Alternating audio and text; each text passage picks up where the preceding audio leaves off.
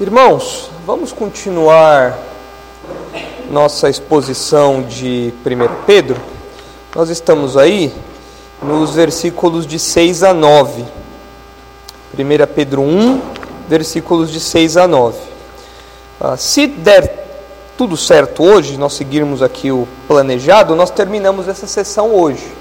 Mas nós precisamos ainda expor metade do versículo 7 versículo 8 e versículo 9. Mas o versículo 9 é muito breve, a gente já falou bastante sobre isso, então a gente vai passar em um minutinho. Então é mais o versículo 7 e o versículo 8. Então talvez a gente consiga concluir essa sessão hoje e avançar para o próximo tópico.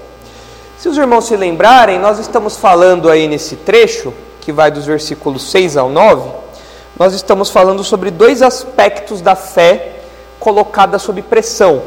Então, os leitores de Pedro estavam com a fé deles sob pressão pressão de perseguição, pressão, é, pressão de ataques de incrédulos. Esse era o contexto que aqueles leitores estavam vivendo e Pedro escreve para encorajá-los.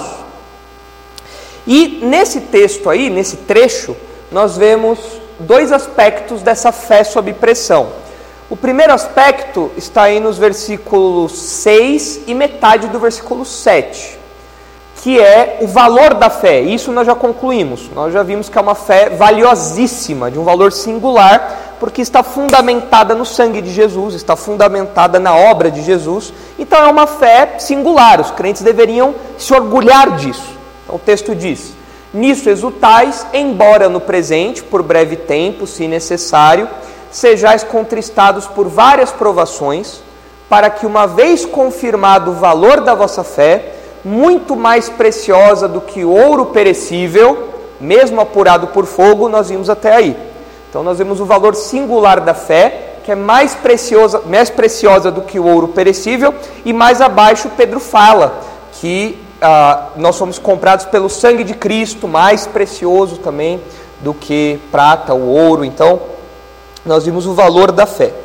E agora, no resto do texto, que vai aí da metade do versículo 7 até o versículo 9, então a partir daqui até aqui, nós vemos o segundo aspecto da fé sob pressão, que é o segundo aspecto é o resultado da fé ou os resultados da fé.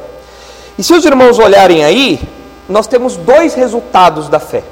Quais são esses dois resultados? O primeiro é o status privilegiado dos crentes no retorno de Cristo. Isso está no resto do versículo 7 na parte B do versículo, olha só. Ah, mais preciosa do que o ouro perecível, mesmo apurado por fogo, e essa fé redunde em louvor, glória e honra na revelação de Jesus Cristo. Então aqui nós vemos o status, eu coloquei aqui como o status privilegiado dos crentes no retorno de Jesus, na segunda vinda de Jesus, é o status privilegiado. E dos versículos 8 e 9 nós temos o segundo resultado, que é uma salvação completa. Então nós temos o status privilegiado dos crentes no retorno de Cristo e a salvação completa dos crentes, desfrutada desde agora, mas experimentada de modo completo no retorno de Jesus, quando Jesus voltar. Então esses são os resultados da fé aí. Vamos olhar então para esses dois itens, começando com ah, o versículo 7 que mostra o status privilegiado dos crentes no retorno de Cristo como primeiro resultado da fé. Então o texto diz assim: que essa fé redunde em louvor, glória e honra na revelação de Jesus Cristo. Nós já sabemos, nós já vimos que essa expressãozinha aqui, revelação de Jesus Cristo, diz respeito à sua segunda vinda, diz respeito ao seu retorno. Quando Jesus voltar, então algumas coisas acontecerão. E essa segunda vinda é chamada aqui de revelação de Jesus Cristo. É quando Jesus Cristo vai aparecer novamente a todos. É a revelação dele, é o aparecimento dele, é a sua segunda vinda. E na segunda vinda de Cristo, no retorno de Cristo, os crentes desfrutarão de alguns privilégios singulares. Porque olha só, o texto fala que o valor da nossa fé, a nossa fé, vai redundar em louvor, glória e honra quando Jesus voltar. Num primeiro momento, essas palavras, louvor, glória e honra, intuitivamente nós dirigiríamos elas a quem? Quem é que vai receber louvor, glória e honra? Deus. Jesus. Intuitivamente nós faríamos isso, porque na Bíblia, a maior parte das vezes, quando fala sobre render glória, sobre louvar, sobre honrar, é algo que está dirigido, algo que é dirigido a Deus, a Jesus.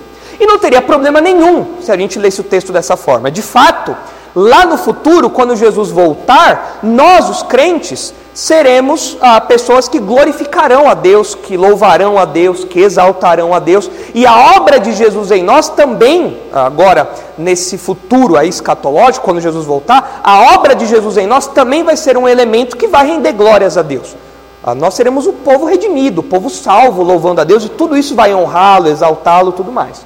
Então, num primeiro momento, nós poderíamos ler o texto desse jeito. Porém, parece que o que Pedro quer fazer aqui, ainda que seja possível nós lermos o texto como ah, louvor, glória e honra atribuídos a Deus quando Jesus voltar, ou seja, nós vamos ser os agentes disso, nós vamos honrar, glorificar, exaltar a Deus.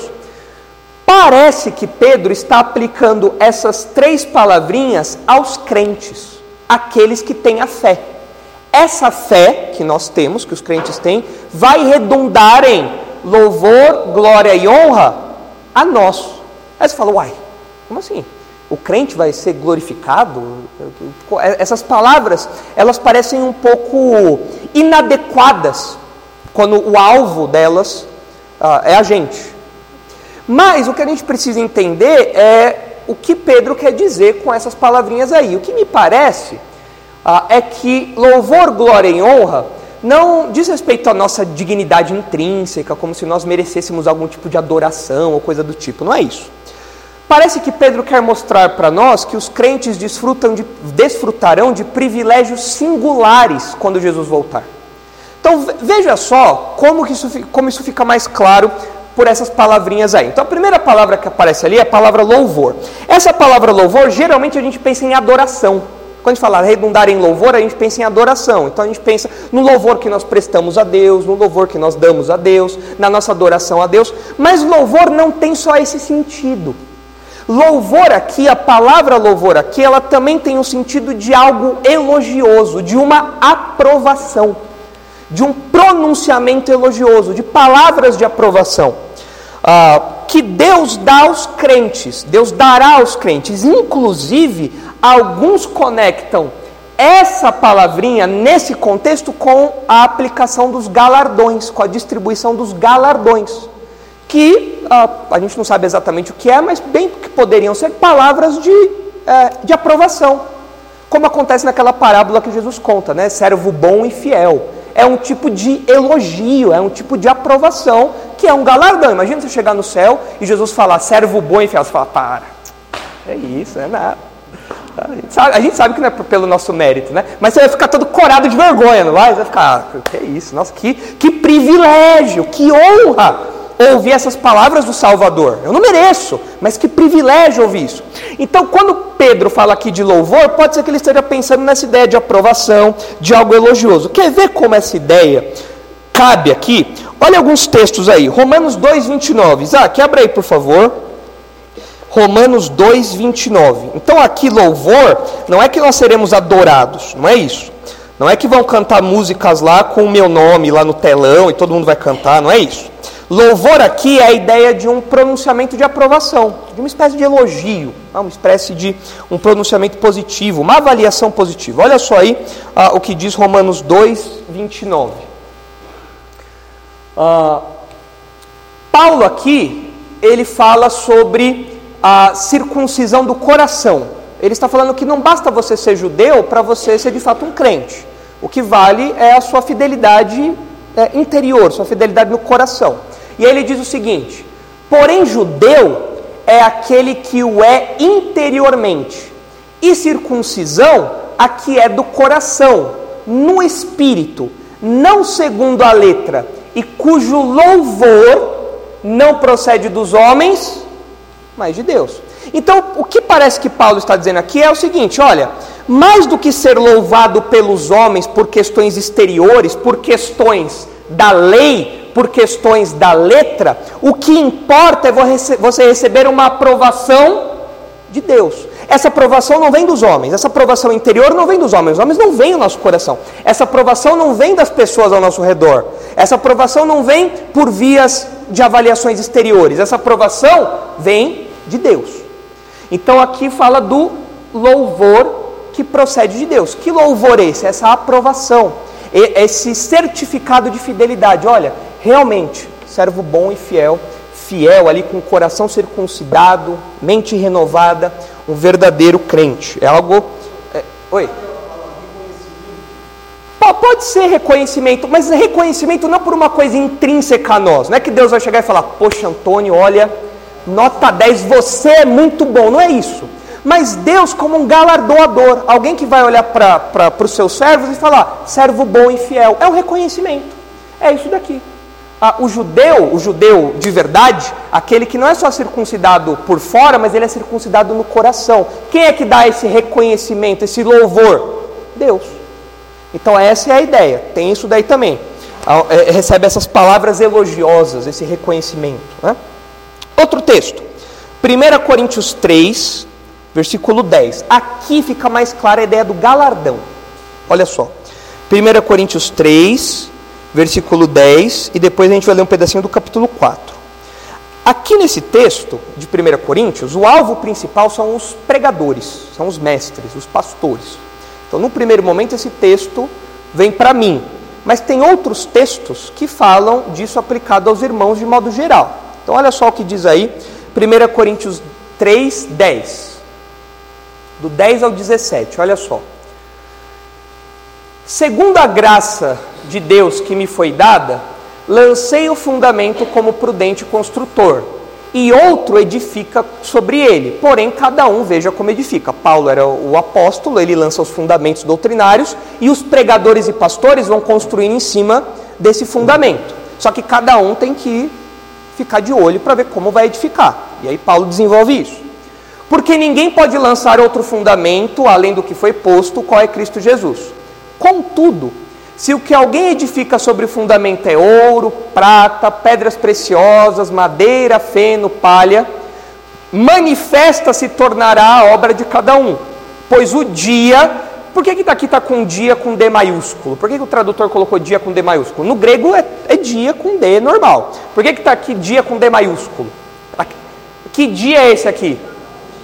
Ah, o dia do Senhor, é o retorno do Senhor, é o dia, é, é o dia em que é o dia D, né? é o dia D, é o dia onde tudo isso vai ser avaliado, julgado. Olha só, manifesta se tornará obra de cada um, pois o dia a demonstrará, porque está sendo revelada pelo fogo.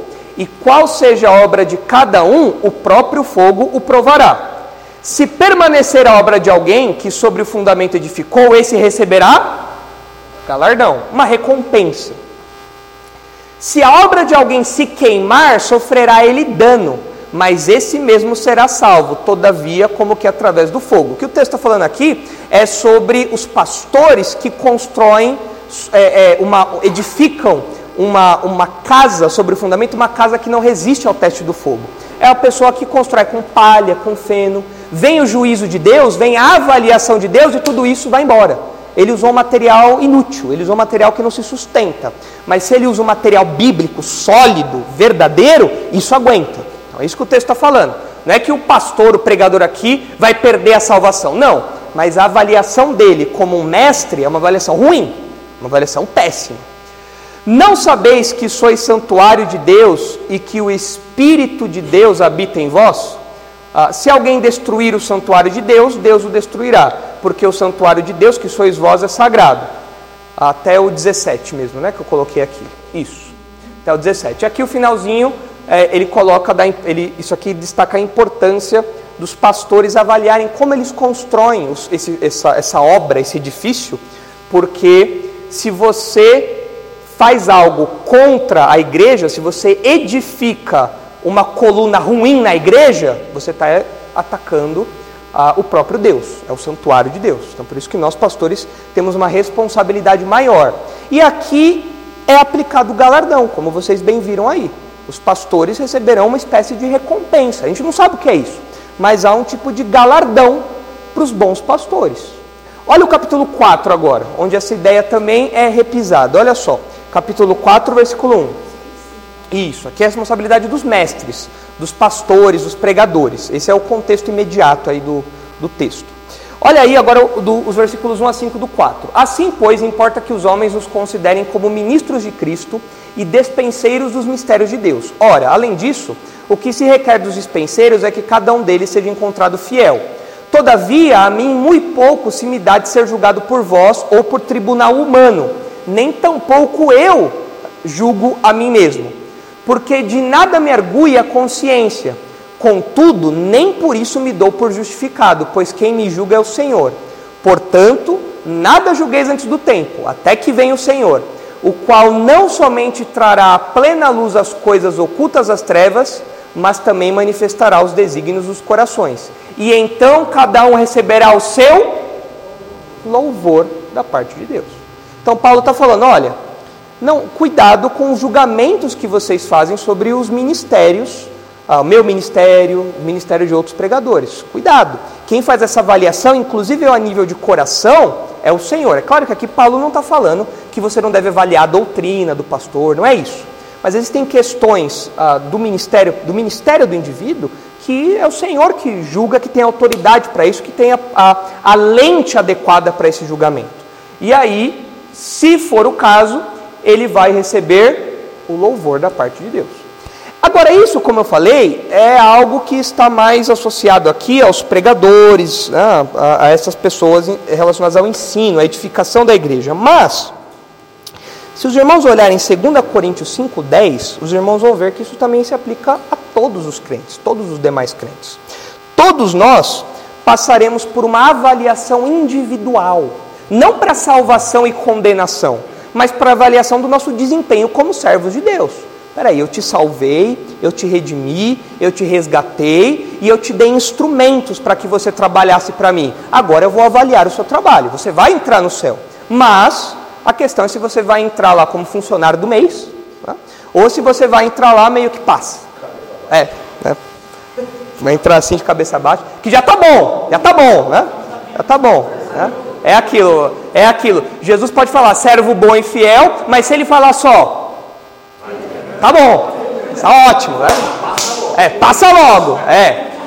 Mas todos nós seremos avaliados.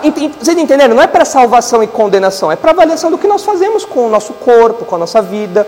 Nós não somos de nós mesmos, nós temos que prestar contas a Deus do que nós fazemos. E olha só, 2 Coríntios 5,10. Porque importa que todos nós compareçamos perante o tribunal de Cristo, para que cada um receba segundo o bem ou o mal que tiver feito por meio do corpo. O seu corpo não é mais seu. O seu corpo agora é de Jesus, pertence a Jesus. Você foi comprado e você vai dar conta do que você faz com o seu corpo. Olha Apocalipse 22, versículos 11 e 12, também falando disso. Apocalipse 22, versículos 11 e 12, olha só. Apocalipse 22, 11 e 12. Cadê? Ali. Continue o injusto fazendo injustiça Continue o imundo ainda sendo imundo. O justo continue na prática da justiça e o santo continue a santificar-se. O contraste entre o crente e o incrédulo aqui. E eis que venho sem demora, e comigo está o galardão que tenho para retribuir a cada um segundo as suas obras. Então, todos os crentes, todos, eu, vocês, todos nós seremos avaliados.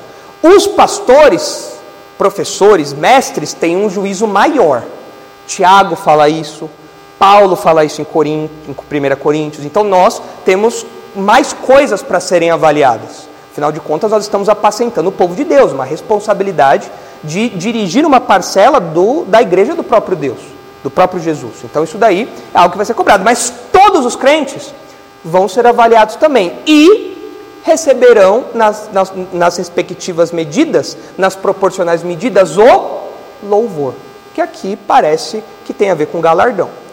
Então é isso que o, parece que Pedro está pensando lá quando ele fala de louvor. Pode ser isso. Entenderam? Não, não é algo dirigido a nós como adoração, mas como um reconhecimento, como uma aprovação. Vive.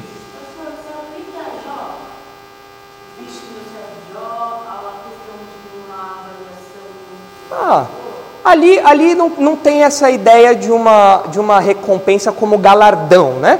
Mas tem ali a ideia de, uma, de, um, de um elogio, sim, de um reconhecimento, de uma palavra positiva sobre Jó. Deus fala para o diabo, né? Viste o meu servo Jó?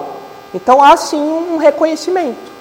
Ah, os irmãos se lembram em Hebreus, quando nós estudamos, sobre Deus dar testemunho dos seus servos? Ah, Deus dá testemunho é algo que conexão. Deus faz uma avaliação dos seus servos. Nesse caso aqui, pode ser o, louvor, pode ser o louvor como galardão porque Pedro está pensando em que momento da história? A segunda vinda, um momento onde os galardões provavelmente serão distribuídos, ou possivelmente seriam distribuídos.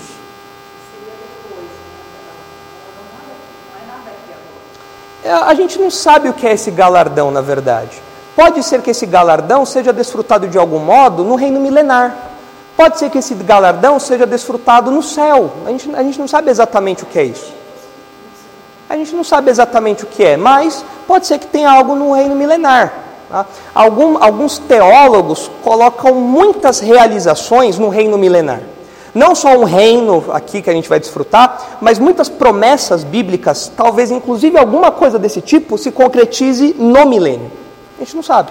A gente vai ver mais algumas coisas sobre o milênio que talvez lance um pouco de luz sobre isso daí. Então, louvor ficou claro, né? Agora, além de louvor, redundar em louvor, a gente vê ali também glória. Quando aplicado a nós, o que parece que o texto quer dizer é que os crentes participarão do estado glorioso de Cristo. Não precisa abrir aí, Isaac, mas se os irmãos se lembrarem lá de 1 Pedro 5, no versículo 4, Pedro está se dirigindo aos pastores. E ele fala: Eu rogo aos presbíteros, eu presbítero com eles. Tal.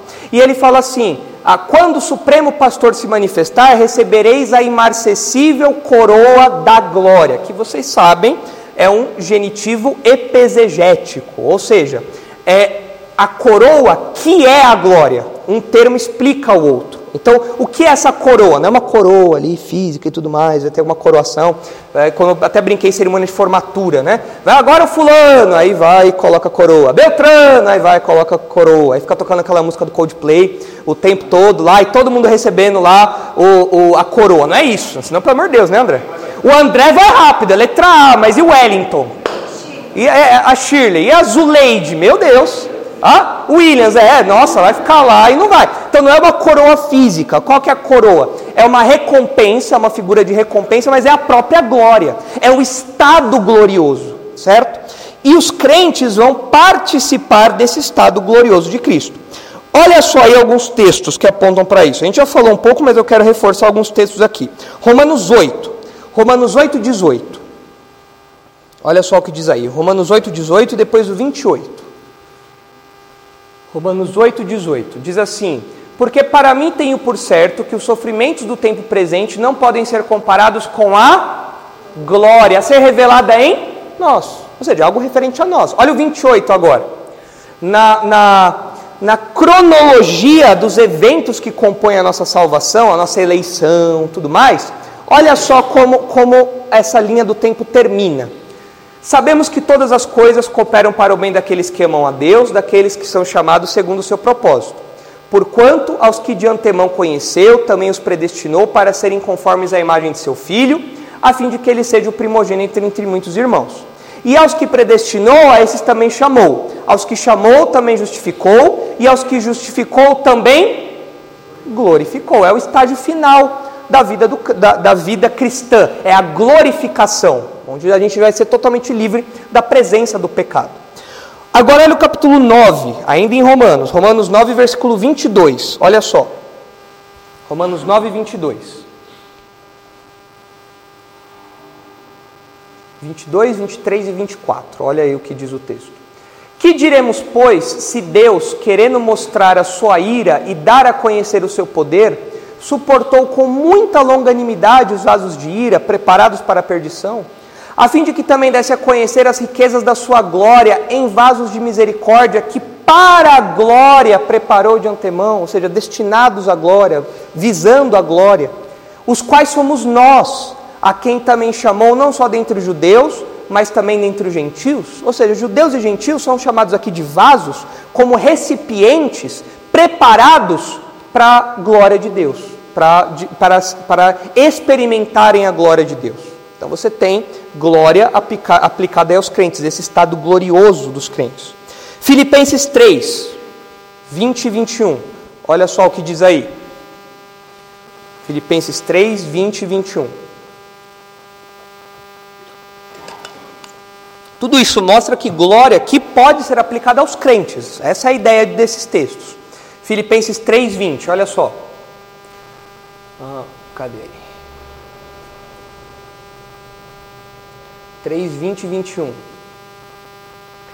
Pois a nossa pátria está nos céus, de onde também aguardamos o Salvador, o Senhor Jesus Cristo, o qual transformará o nosso corpo de humilhação para ser igual ao corpo da sua glória, segundo a eficácia do poder que ele tem de até subordinar a si todas as coisas. Então é um corpo de glória, glorificação do crente. E também Colossenses 3.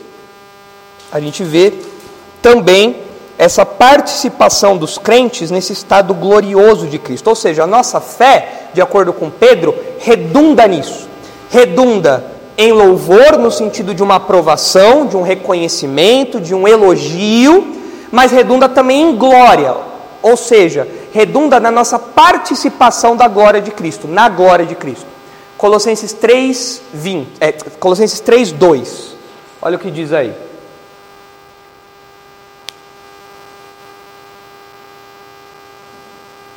Aí.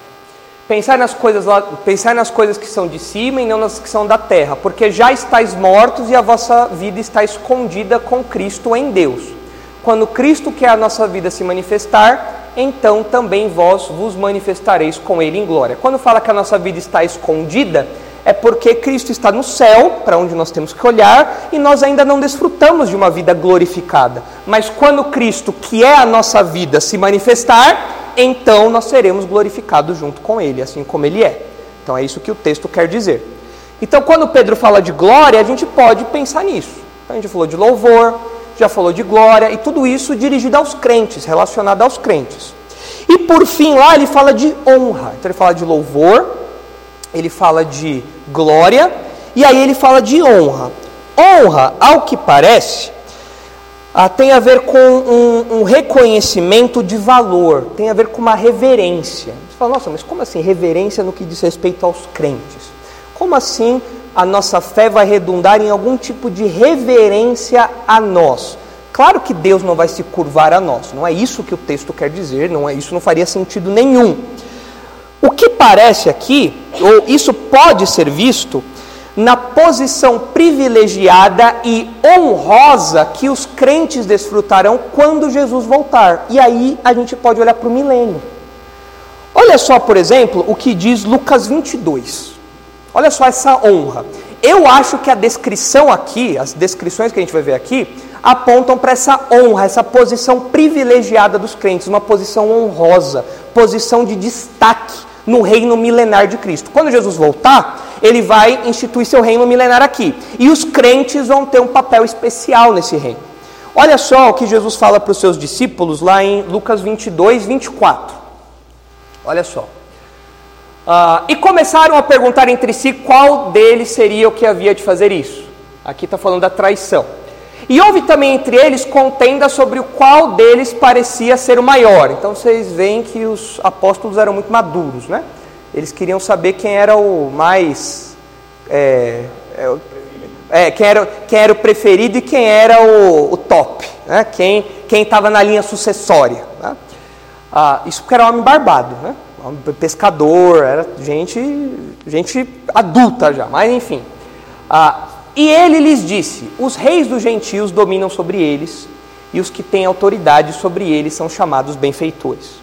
Mas não sereis vós assim. Antes o maior entre vós seja como menor, e quem governa como quem serve. É o exemplo de Jesus. Pois qual é maior, quem está à mesa ou quem serve? Porventura não é quem está à mesa? Eu, porém, entre vós sou como aquele que serve. E vós sois os que tendes permanecido comigo nas minhas tentações. E eu vos destino o reino, como meu Pai me destinou, para que comais e bebais a minha mesa no meu reino, e vos assenteis sobre tronos, julgando as doze tribos de Israel. Então, a resposta de Jesus, por um lado, ela deu uma bronca nos discípulos, né? Falou: olha, é, não é para vocês ficarem brigando quem é o maior, vocês têm que se preocupar em quem vai servir mais. Mas vocês devem lembrar que eu vou dar um reino, assim como o Pai me deu o reino, eu também vou compartilhar esse reino com vocês, e vocês se assentarão em tronos e julgarão as doze tribos de Israel. Então, os discípulos julgarão ah, os, ah, o, ah, as tribos ali. Agora, em relação a todos os crentes, olha o que diz aí 1 Coríntios 6. Aí você fala, tá, mas isso daí é para os apóstolos, para os discípulos e os crentes. Os crentes também, de algum modo, a gente vai participar desse reino milenar em posições de destaque. Eu, por exemplo, vou ser o ministro da educação. Não sei o que é você.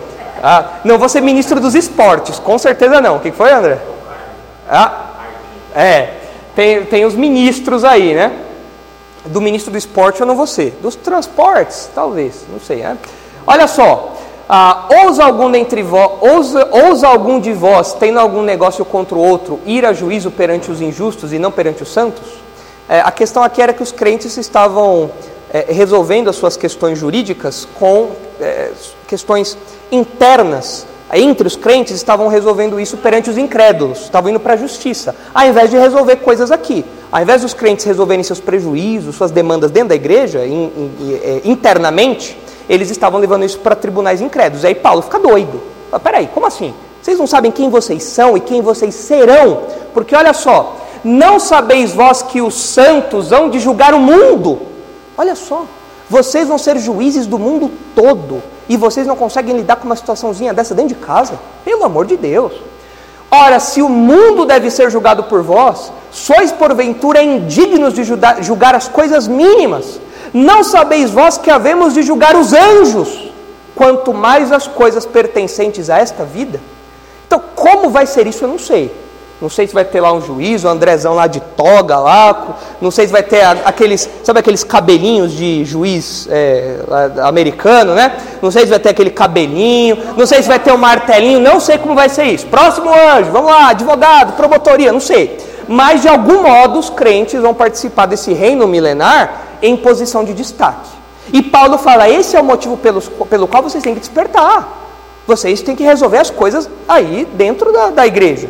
Não faz sentido vocês terem uma posição tão privilegiada no futuro e, sendo agora já parte desse povo, vocês não conseguirem lidar com questões domésticas. É ridículo uma coisa dessa, é ridículo. Escandalizado. Não, era, era, era absurdo, é absurdo. É, é um juiz da Suprema Corte não, não conseguir lidar com uma questãozinha besta dentro de casa, sobre quem vai pegar o bife maior. É, não, não faz sentido isso. Paulo fica doido. Então a gente vê que os crentes vão desfrutar de um, um, um, uma posição privilegiada, uma posição de reverência. Ah, nós seremos juízes ali no reino milenar de Cristo. Ao que parece, isso aqui será aplicado no reino milenar. E olha só o que diz Apocalipse 19. Alguém falou alguma coisa? Diga. Físico? É, é, é. Assim, se Jesus voltasse hoje, nós iríamos ter o nosso corpo glorificado. E aí ia passar a tribulação, Jesus ia voltar depois, a segunda parte da vinda de Jesus. E aí ele ia começar o reino dele com o nosso corpo glorificado. Mas durante a tribulação, pode ser que alguns crentes ah, entrem, é, passem pela tribulação e entrem no reino. Aí eles não vão estar glorificados ainda. É, isso. Aí eles não vão estar com o corpo glorificado ainda. Mas eles, quando eles morrerem, eles vão é, ter o corpo glorificado. Então, para nós, sim, corpo glorificado. Cronologicamente, essa, essa seria a ordem. Olha Apocalipse 19, 11. Ah, Vi o céu aberto e eis um cavalo branco. O seu cavaleiro se chama Fiel e Verdadeiro e julgue beleza com justiça. Aqui é Jesus voltando. É, é, a, é a segunda parte da volta de Jesus. A volta de Jesus, escatologicamente, no nosso modelo escatológico, ela acontece em duas etapas. Primeiro é a, a ida da igreja Jesus, nós nos encontramos com Jesus nos ares e depois Jesus volta para estabelecer o seu reino. Tudo isso a gente pode chamar de vinda, segunda vinda. Mas é uma segunda vinda que acontece em dois momentos. Nesse, nesse tempo aqui, já é lá na frente, é no final da tribulação, no finalzinho da tribulação. Vi o céu aberto e eis um cavalo branco, o seu cavaleiro se chama fiel e verdadeiro, e julga e peleja com justiça. Os seus olhos são chamas de fogo, na sua cabeça muitos diademas, tem um nome escrito que ninguém conhece senão ele mesmo. Está vestido com um manto tinto de sangue e o seu nome se chama o Verbo de Deus. E seguiam-no os exércitos que há no céu, montando cavalos brancos com vestiduras de linho finíssimo, branco e puro. Quem será que é? Quem será que compõe esse exército aqui que vem em cavalo branco com vestiduras de linho, branco e puro. Quem será que é? Parece que é nós. Parece que é nós, os Corinthians. Porque, mas aqui já é todo mundo palmeirense já. Já não tem mais corintiano. Não dá, não dá. Senão, aqui o único fiel que tem aqui é Jesus. Não tem nada de gaviões da fiel, mas não. Só Jesus ali é fiel, ele não é corintiano. Mas a, a descrição das vestes de linho branco, finíssimo, puro, é uma descrição que é aplicada aos crentes. Então parece que nesse momento aqui os crentes vão voltar junto com Jesus nesse, nesse cenário aí hollywoodiano. É uma cena. Então a gente vai estar tá no. O, o, o bicho vai estar tá pegando aqui embaixo, na hora que Jesus voltar para finalizar, a gente vai estar tá de camarote. Ah, Andrezão, é, correndo. E os, é coisa. É, é mas é para ir longe mesmo. A, a gente tem uma uma ideia muito, é, muito cética da ação de Deus. A gente olha para uma coisa dessa e a gente pensa, ah, isso é coisa de Marvel, né? Isso é, ah? é, isso é coisa de Game of Thrones, são coisas assim que, como isso vai acontecer? Não dá. Mas não é, é uma cena fantástica mesmo. É os crentes glorificados voltando com o rei para instaurar, instaurar o reino. É isso que vai acontecer. Agora, olha aí na sequência, o capítulo 20, é na sequência disso, capítulo 20, versículo 4. Olha só o que diz aí. Então a gente já voltou numa posição privilegiada, de camarote já. Né? Olha o que diz aí o, o versículo 4. Vi também tronos, aqui já é o reino instalado, instaurado já. Vi também tronos, e nestes sentaram-se aqueles aos quais foi dada a autoridade de julgar Vi ainda as almas dos decapitados por causa do testemunho de Jesus, bem como por causa da palavra de Deus, tantos quantos não adoraram a besta, nem tampouco a sua imagem, e não receberam a marca na fronte e na mão, e viveram e reinaram com Cristo durante mil anos. Os restantes dos mortos não, não reviveram até que se completassem os mil anos. Essa é a primeira ressurreição. Bem-aventurado e santo é aquele que tem parte na primeira ressurreição. Sobre esses a segunda morte não tem autoridade. Pelo contrário, serão sacerdotes de Deus e de Cristo e reinarão com ele os mil anos. Então, se você é crente, você um, um dia, quando Jesus voltar, instaurar o reino aqui, você terá, de acordo com os textos bíblicos, uma posição de destaque. Mas todo mundo vai reinar? não sei como vai ser isso. Jesus é o rei supremo, é claro. Agora, talvez todos nós tenhamos algum papel a desempenhar nesse reino. Porque no reino milenar ainda vão existir incrédulos ainda. No comecinho não, só entra crente no reino milenar.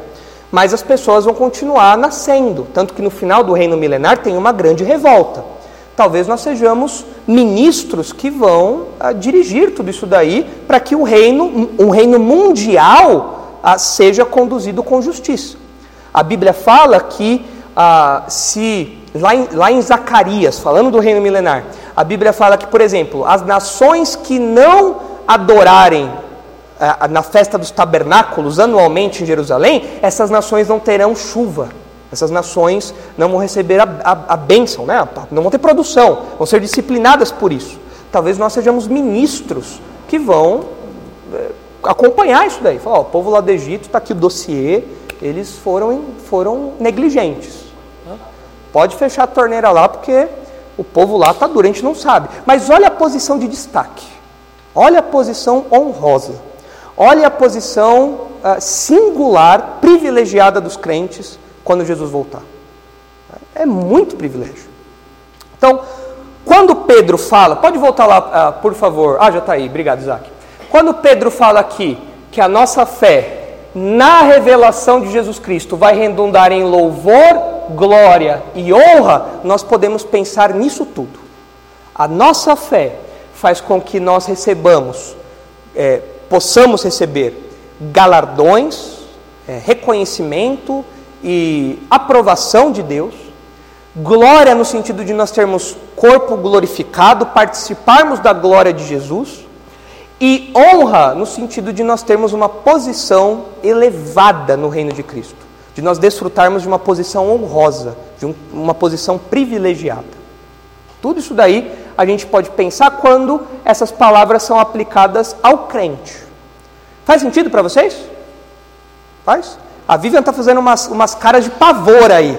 Por que, Vivian? Porque eu não entendo essa questão do milenário, eu acho confuso. Aí eu fico desesperada, porque coisa que eu nunca ouvi, eu fico pensando várias coisas. Hum. Eu devia ser um, a gente devia ser um anjo power, É. tipo, né? É muito difícil. Aí vinda, É. segunda vinda e milênio. Ai, ele prega um milênio muito confuso. Ah? Prega um milênio. Não, é, nós não estamos no milênio.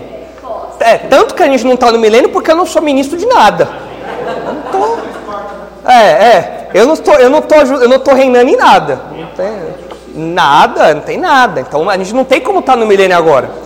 Ah, Jesus está reinando no céu, é claro que sim. Mas o trono, o trono dele é o trono de Davi em Jerusalém. Então você seria a milenista, é isso? É a milenista. A milenista é o que fala que o milênio, o milênio é agora. Isso. Aí é, o, são- é- aí é o milenarista. Tem o pré-milenismo. O pré-milenismo é a nossa posição. Jesus volta para instituir o milênio Após. após a tribulação. Mas aquela linha do tempo escatológica que o pastor Marcos falou que vai expor para vocês, isso tudo vai ajudar a clarear. O que é, é, o que é importante a gente entender aqui, que eu quero que vocês entendam, é que Pedro está olhando lá para frente. Pedro está olhando para a volta de Jesus em todos esses aspectos e falando: olha só como a nossa fé vai nos assegurar privilégios singulares. Algo que a gente não consegue nem imaginar. Não tem como a gente imaginar uma coisa dessa.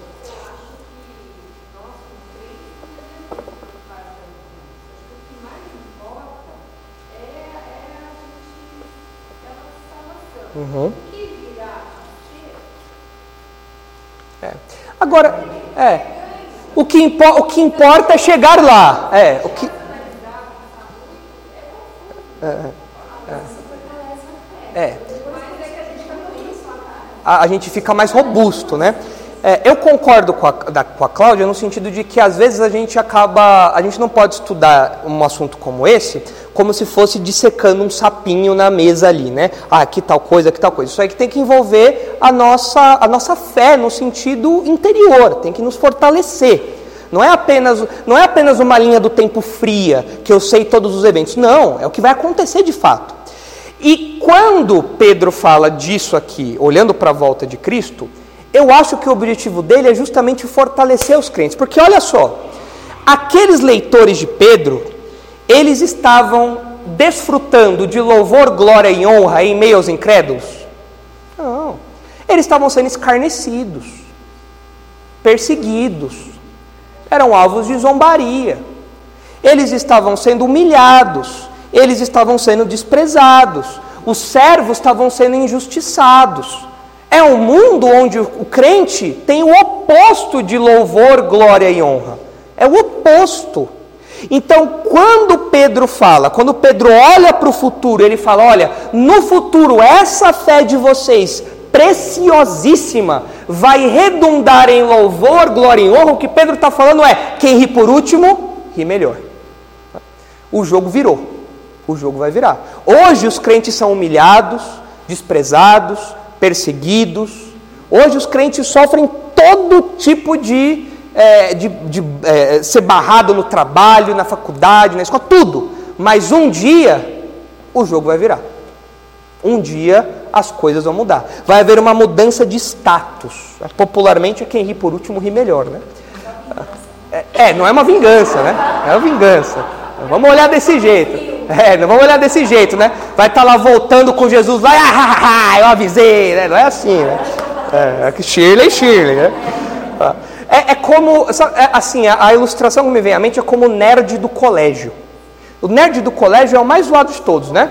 É, o, o nerd sempre sofre, né? Sofre bullying, é zoado, é, ninguém, ni- nenhuma moça se interessa pelo nerd, todos os valentões querem bater no nerd, mas o nerd começa a trabalhar, vira milionário, enquanto que os populares viram atendente de McDonald's. Né? Ah, é, é, isso. Então hoje, o, o, é, é, o valentão da sala é quem tá por cima, né? Ah, vou bater no, vou bater no nerd. Ele, olha só que ridículo que ele é dar risada. As roupas do nerd, né? Nerd com aquele óculos fundo de garrafa, né? Aquele cabelo tigela. E o nerd lá só tirando 10 em matemática. Nossa, que ridículo, não é popular. Mas o jogo vira. Ou se vira. O jogo vira. E um dia o nerd é revestido de glória, honra ah, e louvor. E aí o valentão fica chupando o dedo. Aí o valentão fica chupando o dedo. Com o crente acontece algo semelhante. Nós hoje somos desprezados e por isso que esse texto fortalece os crentes. Fala, olha, não desanimem. Hoje vocês estão apanhando, apanhando, apanhando, apanhando. Um dia, independente de vocês, tudo isso vai acontecer, vocês vão ser testemunhas disso. Vocês não vão fazer isso por conta própria, é Deus que vai fazer isso.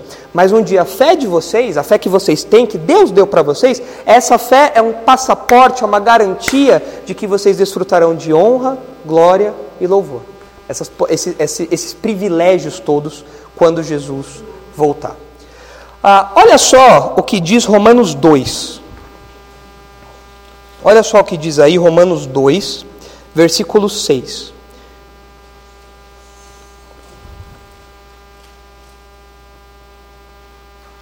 Romanos 2, 6.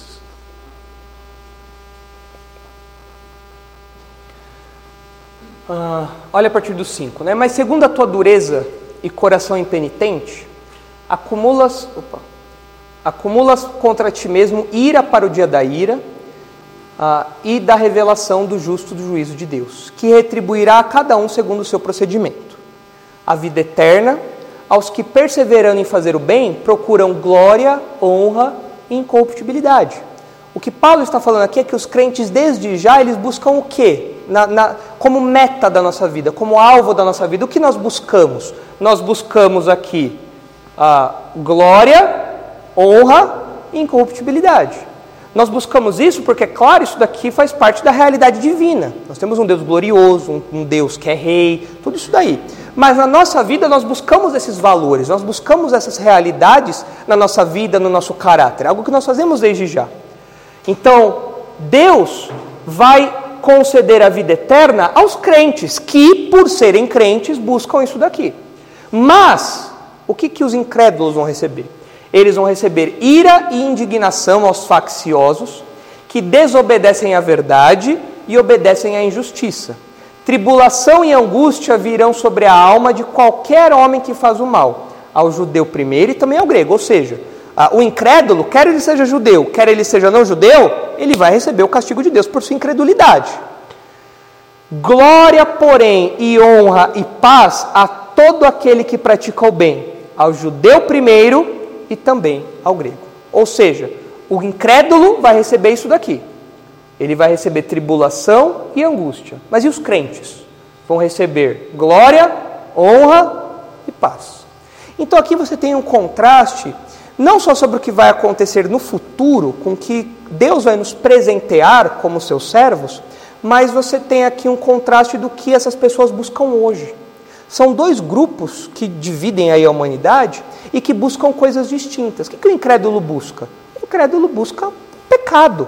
O incrédulo busca, como o texto diz ali, ó, facção, desobediência. O incrédulo busca isso. O que, ele vai receber por isso? Por essa incredulidade? Ira, tribulação e angústia. Agora, nós que somos crentes, nós buscamos glória, nós buscamos honra, nós buscamos a verdade, nós buscamos a justiça. Não é isso que Jesus falou? Procurai, o, é, buscai o reino de Deus e a sua justiça. É a nossa prioridade. Buscar a justiça de Deus, tudo isso. E por sermos crentes, então, nós seremos coroados lá na frente com glória, honra e paz. Então você tem dois grupos. E é claro, eu espero que todos aqui façam parte do grupo que será coroado com glória, honra e paz. Louvor, é, honra e glória. Se não, se você não está num grupo, você vai estar obrigatoriamente no outro. E Paulo fala, Deus, mais para frente, desce aí um pouquinho, por favor, Isaac. Olha só o que ele diz no 11: Porque para com Deus não há acepção de pessoas. Ou seja, seja, quer seja judeu, quer seja gentil, se você for incrédulo, não espere que Deus vai te favorecer de algum modo especial. O juízo de Deus é baseado na verdade, não é baseado em nacionalidade ou qualquer coisa do tipo. Então, Deus julga nesse sentido sem acepção de pessoas. Então você percebe aí esse primeiro resultado da fé, que é o único que a gente vai ver hoje. Ah, eu só consegui falar um pedacinho do 7, só consegui falar o 7, né? Falta falar o 8 ah, e o 9, mas olha só ali. Então, o primeiro efeito é esse. Então, diante de uma fé preciosa, valiosa, essa fé redunda em louvor, glória e honra na revelação de Jesus Cristo. Qual é o primeiro resultado da fé, então? É um status privilegiado no retorno de Jesus. E isso deveria encorajar aqueles crentes e encoraja a gente também. No mundo em que a gente é humilhado, fazem piadas de nós, zombam da nossa fé, a gente tem que lembrar que um dia o jogo vai virar. Um dia as coisas serão diferentes. Um dia o nosso Senhor, na sua volta, da sua vinda, nos dará por sua graça um status que a gente não consegue nem pensar. E na próxima ocasião a gente vê os versículos 8 e 9, que falam aí do segundo resultado da nossa fé, que é a salvação completa. Olha que legal o versículo 8. A quem não havendo visto, a mais, no qual não vendo agora, mas crendo, exultais com alegria indizível e cheia de glória. Você já parou para pensar que você é servo de uma pessoa que você nunca viu? Você já parou para pensar que você ama uma pessoa que você nunca viu? Você nem sabe como é Jesus. Nem sabe. Você pensa que Jesus é loiro, de olhos azuis, igual os quadros renascentistas? Tem nada a ver, né? Tem nada a ver. Você vai chegar lá e falar: Nossa, esse é Jesus? Você vai imaginar, falar, é um, é um, um, provavelmente com a aparência de alguém do Oriente Médio, né? Mas você nem sabe como é a aparência dele. Você nem sabe qual é o tom de voz dele. Mas você ama ele. Você ama com todo o seu ser, você ama ele. Você serve ele sem vê-lo. E é o que Pedro vai falar aqui, ó. Vocês não, não viram e amam. Agora vocês não veem, mas creem. E baseados nele, vocês têm uma alegria inexprimível. Mas isso daí a gente vê na próxima ocasião, quando falar desse segundo benefício, que conclui aí do 9, falando da salvação final que nós teremos, mas que a gente desfruta desde agora. É uma salvação em termos presentes também. Beleza? Vamos orar então para terminar? Santo Deus, nós agradecemos pela salvação que há em Cristo. Agradecemos porque o Senhor nos deu um novo coração, o Senhor nos deu uma nova mente, e agora nós buscamos as coisas do alto nós buscamos as coisas do seu reino, nós buscamos a glória, a honra, a justiça, a verdade, porque o Senhor colocou tudo isso, ah, esse desejo, esses alvos dentro do nosso coração quando nos salvou. Obrigado, Pai, porque apesar de sermos humilhados aqui agora, apesar de passarmos por tribulações, perseguições e dificuldades aqui, um dia nós desfrutaremos de um status singular não apenas no céu, mas no seu reino aqui, no reino de Cristo aqui neste mundo também, e desfrutaremos da presença do Senhor pela eternidade, o que por si só já é um grande privilégio. Mas o Senhor é tão bondoso, tão gracioso, que ainda assim o Senhor decidiu nos galardoar, o Senhor decidiu nos recompensar, Pai. Nós que somos servos inúteis, nós que somos servos que não fazemos mais do que a nossa obrigação, ainda assim o Senhor é bondoso, o Senhor é gracioso e o Senhor quer recompensar o nosso trabalho, o nosso tempo de serviço aqui. Ajuda-nos a sermos servos bons, não para nossa glória, não para o nosso reconhecimento, não para o nosso status, mas que tudo isso redunde em louvor ao Senhor, que tudo isso redunde em glórias ao Senhor e que faça as pessoas ao nosso redor verem que o crente é diferente, porque o crente não é deste mundo, mas o crente aguarda a revelação de Jesus Cristo. É em nome dele que nós oramos. Amém.